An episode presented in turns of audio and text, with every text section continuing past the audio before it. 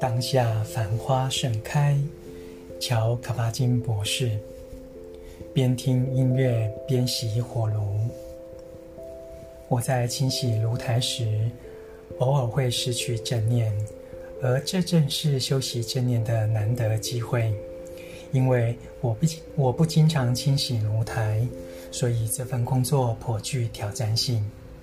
一般来说，清洗的目标有不同层次。我则是要在清理完毕后，让炉台看起来跟全新的一样。我拿起一块丝瓜布，再加上小苏打，如果力道够，便足以磨掉污块，又不会刮伤表面。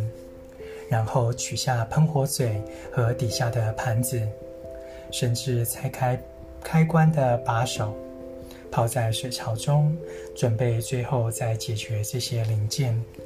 接着，我开始刷洗每一寸炉台表面，有时绕圈刷，有时则来回刷，全是污块的方位和形态而定。当我打圈或来回刷拭时，可以感觉到全身的动作。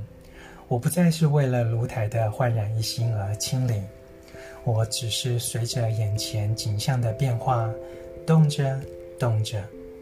看着看着，最后我用湿海绵将表面仔细擦拭一遍。偶尔，音乐也会加入清洗的过程，不过我多半喜欢安静地做这件事。某个周日早晨，我清洗炉台时，恰好放着芭比麦菲林的歌，于是清洗炉台成了身体的舞动，歌词。音响、节奏，全融于一炉，声音随着动作的展现，手臂的感觉丰富美妙，手指在丝瓜布上随时调整压力，前次烹煮遗留下来的污块形状逐渐改变，终至消失。随着音乐，一切在政治中升起、灭去。这是与自己同在的美妙舞动，也是对当下的礼赞。而且，最后我还有了一台清洁的炉台。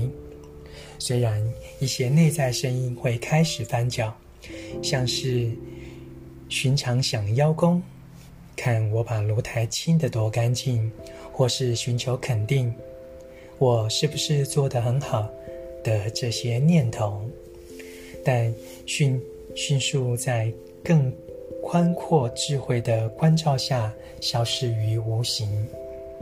如果一提起正念，我实在无法抢功宣称我清洗了炉台，更应该说是在芭比麦菲林的歌、丝瓜布、小苏打、海绵，偶尔配上一些热水，以及一连串此时此刻的齐心协力下。炉台自己清理干净了。朗读当下，繁花盛开。